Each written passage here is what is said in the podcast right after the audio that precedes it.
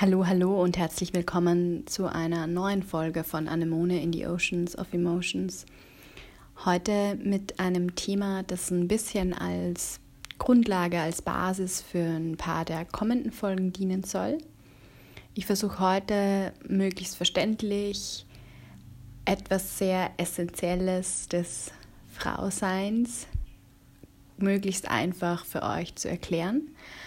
Und zwar wird es heute um den weiblichen Zyklus gehen. Ich glaube, es gibt kaum einen Vorgang im menschlichen Körper, der bis jetzt einfach so viele unterschiedliche Decknamen bekommen hat wie die Periode. Wie zum Beispiel Erdbeertage, rote Tage, die rote Tante ist da. Und da wird es wahrscheinlich noch viel, viel mehr geben, das ich jetzt aber nicht alles aufzählen will. Und obwohl es eben oft so scheint, als wären wir eben schon sehr offen im Umgang und im Aussprechen mit vielen Tabuthemen, habe ich trotzdem immer wieder das Gefühl, dass es noch so viele Frauen gibt, denen es sehr, sehr unangenehm ist, frei und offen über den Zyklus und über die Regelblutung zu reden. Aber warum? habe ich mich gefragt, warum ist dennoch so ein gewisses Schamgefühl vorhanden, obwohl es sich eigentlich um einen völlig normalen Körpervorgang handelt, der eigentlich, wenn man es mal so betrachtet, mega toll ist, weil er uns zeigt, dass unser Körper gesund ist und dass er fruchtbar ist. Und ich weiß auch nicht, wie oft es mir schon passiert ist oder ich es zum Teil auch selbst gemacht habe, dass man, wenn die Periode ganz plötzlich einsetzt, unerwarteterweise einen Tag früher oder einen Tag später und man selber kein Tampon dabei hat, dann versucht ganz, ganz heimlich und versteckt eine andere Frau zu fragen, ob sie auch an, äh, ob sie zufällig einen Tampon für einen hätte. Oder auch, dass man eben diesen Tampon, den man mit hat, ganz heimlich in die Innenfläche von seiner Hand versteckt, bevor man eben zur Toilette schreitet, nur um möglichst zu vermeiden, dass irgendjemand das mitbekommt und dass irgendwelche Menschen, die einen umgeben, wissen, dass man jetzt gerade menstruiert. Und was für mich auch ein wichtiger Punkt ist, ist, dass es anscheinend auch immer noch Frauen gibt, die sich einfach nicht, vielleicht einfach nicht wirklich mit ihrem Körper auseinandersetzen wollen oder es einfach versuchen, jeden Monat so schnell wie möglich hinter sich zu bringen. Weil mir ist es erst letztens passiert, dass ich ähm, in irgendeinem Gespräch ganz beiläufig erwähnt habe, ich weiß nicht mehr, um was es genau ging, aber ich habe so gesagt, ja, also der erste Tag deines Zyklus ist ja der erste Tag deiner Regelblutung. Und ganz plötzlich hat mir dann mein Gegenüber erwidert, ah, jetzt verstehe ich das endlich. Das heißt, ich habe das immer falsch gezählt. Und ja, daher, liebe Mädels und an alle Frauen da draußen, seid vielleicht manchmal ein bisschen mehr stolz auf euren Zyklus, weil immerhin ermöglicht er es euch, dass ihr ein neues Leben erschaffen könnt. Und was gibt es eigentlich Cooleres? Und für alle, die es vielleicht noch nicht ganz durchblickt haben und ich denke, Oft ist da auch einfach Angst dabei nachzufragen. Hier kommt jetzt nochmal möglichst einfach und sehr kompakt erklärt, was für eine tolle Transformation jeden Monat eigentlich in eurem Körper passiert. Und auch ein bisschen eine Erklärung des Zyklus auf einem mehr emotionalen Level gesehen, würde ich jetzt mal behaupten. Ja, wir beginnen mit Phase 1, die ich jetzt mal ganz gerne als Winter bezeichnen würde. Denn im Grunde kann man, finde ich, oder es wird auch ganz oft davon gesprochen, dass man seinen Zyklus wie ein ganzes Jahr mit vier verschiedenen Jahreszeiten sehen kann und sein Verhalten und auch den Umgang mit seinem Körper im Endeffekt den Jahreszeiten entsprechend anpassen kann. Man sollte, man sollte im Grunde versuchen, diese Phasen des Zyklus für sich zu nutzen und mehr und mehr versuchen, mit dem Körper zu arbeiten, anstatt gegen den Körper anzukämpfen, gegen die Symptome vom Körper anzukämpfen, weil der Körper will einem eigentlich immer etwas damit sagen. Ja, der Winter beginnt mit dem Einsetzen der Periode. Und warum, ja, warum nenne ich das jetzt Winter?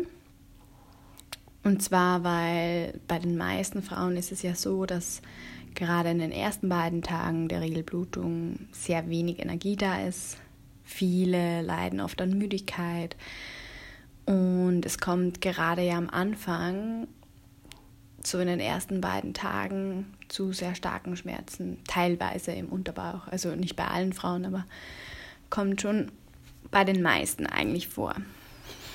Und darum wäre es ja, denke ich mal, eigentlich einen Versuch wert, wirklich, wirklich bewusst diese ähm, erste Phase zu nutzen und jetzt nicht zu versuchen, gegen diese Symptome anzukämpfen, sondern den Bedürfnissen, die der Körper ja in dem Moment hat, einfach mal nachzugehen. Vielleicht zu schauen, dass man alles ein wenig langsamer angehen lässt, mit dem Wissen, dass ja danach auch wieder eine andere Phase kommen wird und einfach diese jetzt diese Phase des Ruhens einfach viel mehr zu genießen und nicht ständig ein schlechtes Gewissen zu haben, weil man eben weiß, dass der Körper jetzt gerade diese Ruhe braucht. Ja, je nachdem ist es ja auch unterschiedlich von Frau zu Frau, aber so im Durchschnitt dauert die Periode dann so drei bis fünf Tage an. Und natürlich ist es nur ein Durchschnittswert. Es gibt Frauen, die haben vielleicht sogar noch kürzere Tage. Es gibt aber auch Frauen, die bluten zum Teil noch länger. Also ein Durchschnitt heißt nicht, dass man komplett anders ist, nur weil man nicht in diesen Durchschnitt hineinfällt.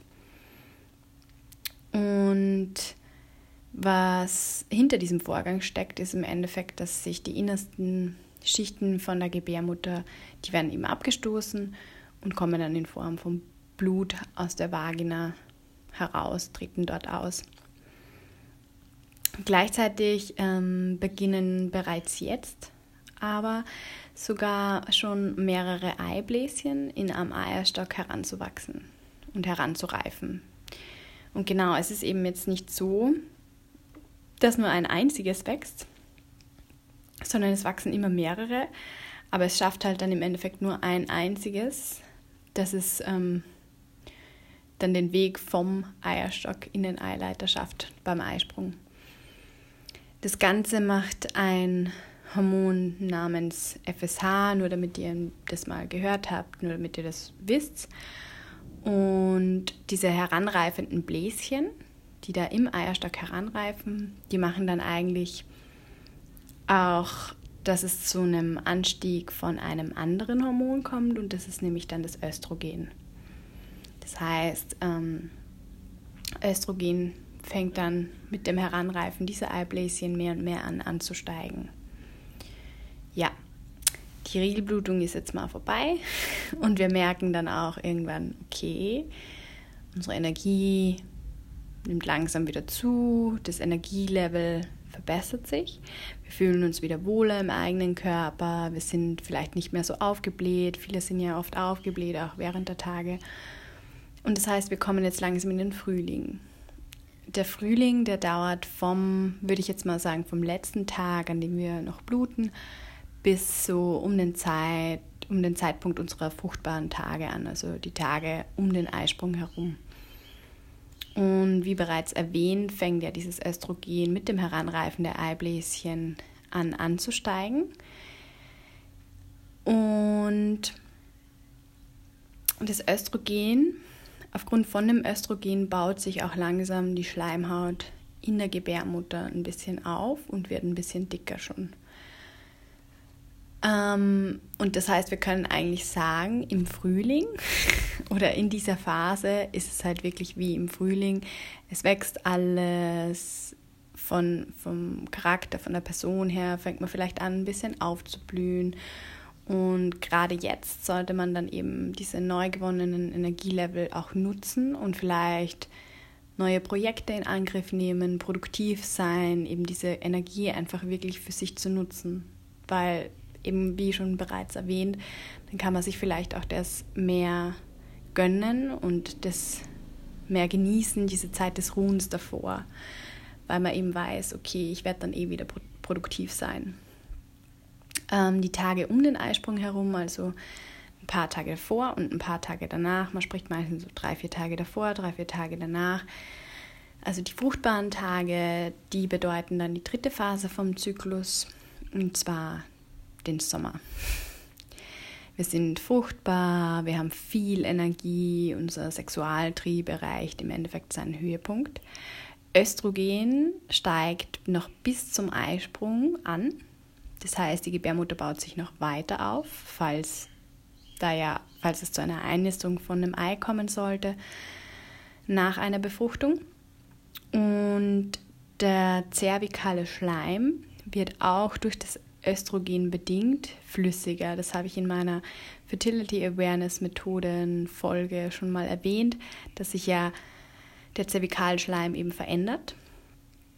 Das heißt, er wird an, also während der Zeit der Fruchtwandtage ist er einfach ähm, flüssiger, um es den Spermien im Endeffekt zu ermöglichen, sich möglichst gut bewegen zu können und ein Ei vielleicht befruchten zu können. Und diesen zervikalen Schleim kann man sich eben auch zunutze machen, um einen bevorstehenden Eisprung zu erkennen. Aber darüber erfahrt ihr eben ganz viel in der Fertility Awareness Folge. Und dann kommt es zum Eisprung und da möchte ich jetzt ganz besonders betonen, dass es vielleicht bei manchen Frauen am 14. Zyklustag ist, wenn man aber, da muss man wirklich einen super regelmäßig 28-tägigen Zyklus haben. Aber das hat eben kaum eine Frau. Und daher kann ein Eisprung auch zum Beispiel am 10. Zyklustag sein oder er kann auch erst am 9., 19. Zyklustag sein. Das hängt eben ganz davon ab, wie lange generell die Zyklen einer Frau sind. Und wer schon öfter seinen Zyklus beobachtet hat, sieht ja auch, dass in manchen Lebensphasen oder manche Frauen haben teilweise sehr unterschiedliche Zyklen. Das heißt, es gilt da umso mehr, seine körperlichen Symptome, wie eben zum Beispiel den Zervikalschleim, wie die Körpertemperatur zu beobachten, weil das kann einem dann ganz viel Aussage oder ja, ganz viel Aussage geben, wann wirklich der Eisprung stattfindet. Und wer das eben beobachtet und wer seinen Körper kennt, der merkt das auch einfach. Es gibt eben Frauen, die haben einen sehr kurz, kurzen Zyklus und es gibt welche, die haben einen eher sehr langen Zyklus im Allgemeinen. Ähm, das Eibläschen, das am größten dann ist, die sind ja herangewachsen im Eierstock und sich sozusagen dann durchsetzt, das springt beim Eisprung, man sagt immer springt, es geht halt vom Eierstock in den Eileiter, diesen Weg. Und da kommt es auch, nur um das mal erwähnt zu haben, da kommt es zu einem LH-Peak. LH ist wieder ein anderes Hormon, das eben durch diesen raschen Anstieg von diesem LH kommt es zum Eisprung auch, hat auch einen Einfluss darauf. Viele Frauen spüren bei ihrem, Le äh, bei ihrem Eisprung ein leichtes Ziehen im Bereich des Eierstocks auf der Seite, wo eben der Eisprung stattfindet, wo, wo die Eierbläschen herangewachsen sind, was man auch ganz gerne als Mittelschmerz dann bezeichnet kurz nach dem Eisprung ist es dann so, dass die Körpertemperatur leicht ansteigt. Und das ist wegen dem Anstieg von einem weiteren Hormon. Und jetzt kommt das Progesteron ins Spiel. Das heißt, weil das ansteigt, ähm, kommt es zum leichten Anstieg der Körpertemperatur. Zuvor ist die Temperatur unter dem Einfluss von dem Östrogen nämlich eher weiter unten gehalten worden und dadurch das Progesteron anfängt anzusteigen, steigt dann auch die Temperatur leicht an, weil das Progesteron dann mehr dominiert. Das, ähm, dieses Zeichen eben, dass die Körpertemperatur kurz nach dem Eisprung eben leicht ansteigt, das nutzen auch viele Frauen, um eben ihren Eisprung zu erkennen. Aber im Endeffekt erkennen sie ja nicht wirklich, also ja schon, aber sie es ist ja dann schon bereits nach dem Eisprung. Durch den zervikalen Schleim weiß man, dass es bald zu einem Eisprung kommen wird. Das heißt, man weiß eigentlich schon, wann die fruchtbaren Tage anfangen und durch die Körpertemperatur weiß man, dass er bereits stattgefunden hat. Progesteron ähm, wird von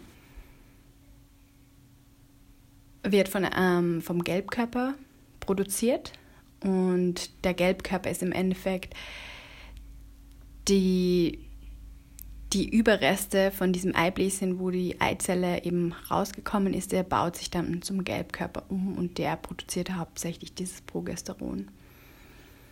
Und diese zweite Zyklushälfte, also wenn man jetzt den Zyklus, je nachdem wie lange er ist, genau halbieren würde, die, also ab dem Zeitsprung, äh, ab dem Zeitpunkt vom Eisprung bis hin zur Regelblutung, diese zweite Hälfte von seinem Zyklus, da muss man sagen, die ist bei den meisten Frauen sehr konstant. Die erste Phase oder die erste Hälfte bis zum Eisprung, die kann sehr stark variieren. Die kann nicht nur sehr stark variieren von Frau zu Frau, sondern die kann eben auch von Zyklus zu Zyklus sehr stark unterschiedlich sein. Nur diese zweite Hälfte, das sind fast immer 14 Tage, bis es dann zur Regelblutung kommt. Nur um das auch mal zu erwähnt haben, dass die zweite Hälfte vom Zyklus eher konstant ist und die erste sehr variabel ist. Und das erklärt dann auch, warum es bei einer Frau zu unterschiedlich langen Zyklen kommen kann, weil diese erste Phase sich entweder, da spielen ja ganz viele Faktoren mit, so das heißt, diese erste Phase kann sich entweder verlängern oder auch verkürzen, je nachdem, je nach diesen Einflusskriterien, die auf den Zyklus eben einen Einfluss haben, wie zum Beispiel, wenn man krank ist, wenn man viel Stress hat, wenn man in einer anderen Zeitzone ist oder eben in ein wärmeres Land reist oder so, dann hat das ja alles einen Einfluss oft auf den Zyklus und verlängert dann entweder diese erste Phase oder verkürzt diese erste Phase und dann hat man ein längeren oder einen kürzeren Zyklus im Endeffekt. Ja, die letzte Phase von der Periode oder also vom Zyklus oder auch der Herbst ist dann die Phase, wo sowohl der Hormonspiegel von Progesteron als auch von Östrogen langsam beginnen abzufallen. Also Östrogen ein bisschen früher als Progesteron, aber langsam fallen da die Spiegel ein bisschen ab im Blut und man merkt, dass die Energiereserven bereits ein bisschen weniger werden. Manche Frauen beginnen auch, also bei manchen Frauen beginnen dann auch die PMS-Symptome, wenn sie an PMS-Symptomen leiden. Und das betrifft leider sehr, sehr viele Frauen. Damit meine ich eben Migräneanfälle, also prämenstruelles Syndrom. Dazu zählen starke Migränefälle, Brustspannen, man hat das Gefühl, die Brüste werden größer. Ähm, kann auch sein, dass man bereits starke Schmerzen im Bauch verspürt. Also all diese Sachen zählen eigentlich zu den PMS-Symptomen oder auch Stimmungsschwankungen, starke Stimmungsschwankungen. Also der Körper beginnt sich einfach langsam auf die bevorstehende Periode vorzubereiten. Aber es ist gleichzeitig auch eine Phase, in der viele Frauen sehr kreativ sind, sehr ähm, gerade dadurch, dass es eben eine sehr, oftmals auch eine sehr emotionale Phase ist, wo vieles vielleicht hochkommt, man eher dazu geneigt ist, dass man schnell mal anfängt zu weinen. Ähm, aber viele, also man kann das eben auch nutzen, indem man einfach das dann in Kreativität zum Beispiel ausdrückt. Und genau, also im Herbst vielleicht einfach mal versuchen, dies, diese Gefühlslage, die man vielleicht hat, für sich einfach mehr und mehr zu nutzen und vielleicht in Kreativität produktiv zu werden. Und irgendwann kommt es dann eben, am Ende dieser Phase kommt es dann wieder erneut mit dem Einsetzen der Periode zum Abstoßen von den innersten Schichten der Gebärmutterschleimhaut. Ja, also je mehr man sich selbst eigentlich wieder beibringt, auf die Signale von seinem Körper zu hören, desto eher gelingt es einem, denke ich, als Frau, ein bisschen mehr im Einklang einfach mit seinem Zyklus zu leben. Und ich meine mit dem Einklang, dass man einfach versucht, diese Stärken, aber auch diese Schwächen von jeder Phase, weil es hat jede Phase im Endeffekt so gute Seiten, aber auch schlechte Seiten, weil auch Ruhen kann unglaublich gut sein, wenn man es auch zulässt. Ähm, und sich einfach erlaubt zum Beispiel eben während der Periode wirklich zu rasten, sich auszuruhen. Dann zum Beispiel die Zeit während der fruchtbaren Tage effektiv nutzt, um sich vielleicht auszupowern, vielleicht beim Sport auszupowern oder super produktiv zu sein, viel weiterzubringen oder dann auch diese Zeit vom, vom Herbst dann nutzt, um kreativ zu werden, ähm, Ideen vielleicht in die Tat umzusetzen oder einfach Ideen aufzuschreiben, zu schauen, wie man sich ausdrücken, ausdrücken könnte. Das ist ja für jeden Menschen ganz unterschiedlich, aber das einfach auch nutzt. Und ja, ich denke, das ist ein ganz gutes Ende dieser Folge. Ich hoffe, ich habe es halbwegs gut erklärt. Ich hoffe, euch hat es gefallen. Ich hoffe, ihr habt ein bisschen mehr Informationen über euren Zyklus gekriegt. Vielleicht nicht so viel neue Info Informationen, vielleicht mal eine andere Sicht auf den Zyklus, eben von einer emotionaleren oder mehr auf einem Energielevel, auf der Basis von Energielevel gesehen, eine Sicht auf den Zyklus. Und ich denke, das ist ganz schön, mal nicht nur diese Facts, so das passiert dann, das passiert das, es gibt, es gibt das Hormon, es gibt das Hormon, bla bla bla, sondern einfach das auch mal so zu sehen, vielleicht wie ein ganzes Jahr zu sehen und sich auch zu freuen auf die unterschiedlichen Jahreszeiten, sich zu freuen auf den Winter oder dann wieder auf den Sommer und das wirklich dann vielleicht ein bisschen besser in seinen Alltag einbauen. Ich meine, ich weiß, dass es jetzt nicht super easy ist, gerade wenn man einen stressigen Job hat oder so, dass man sagt, ah, während der Periode, da lege ich mich mal drei Tage hin und mache gar nichts. Aber es reicht ja auch oft schon, wenn man einfach sich zumindest am Tag wo die Periode einsetzt, sagt, okay, ich versuche es einfach langsam an, anzugehen und ich versuche vielleicht zumindest mich eine Stunde hinzulegen oder meinem Körper einfach mich nicht krass auszupowern beim Sport, sondern eher ein bisschen was Chilligeres zu machen oder nicht 15 Kilometer zu laufen, sondern nur 5 Kilometer zu laufen. Es gibt ja ganz kleine, minimale Änderungen, die oft ganz, ganz viel ausmachen. Und ja, ich hoffe, das konnte ich euch mitgeben und ich freue mich schon. Ich wünsche euch eine gute Woche und bis zum nächsten Mal. Anemone sagt ciao.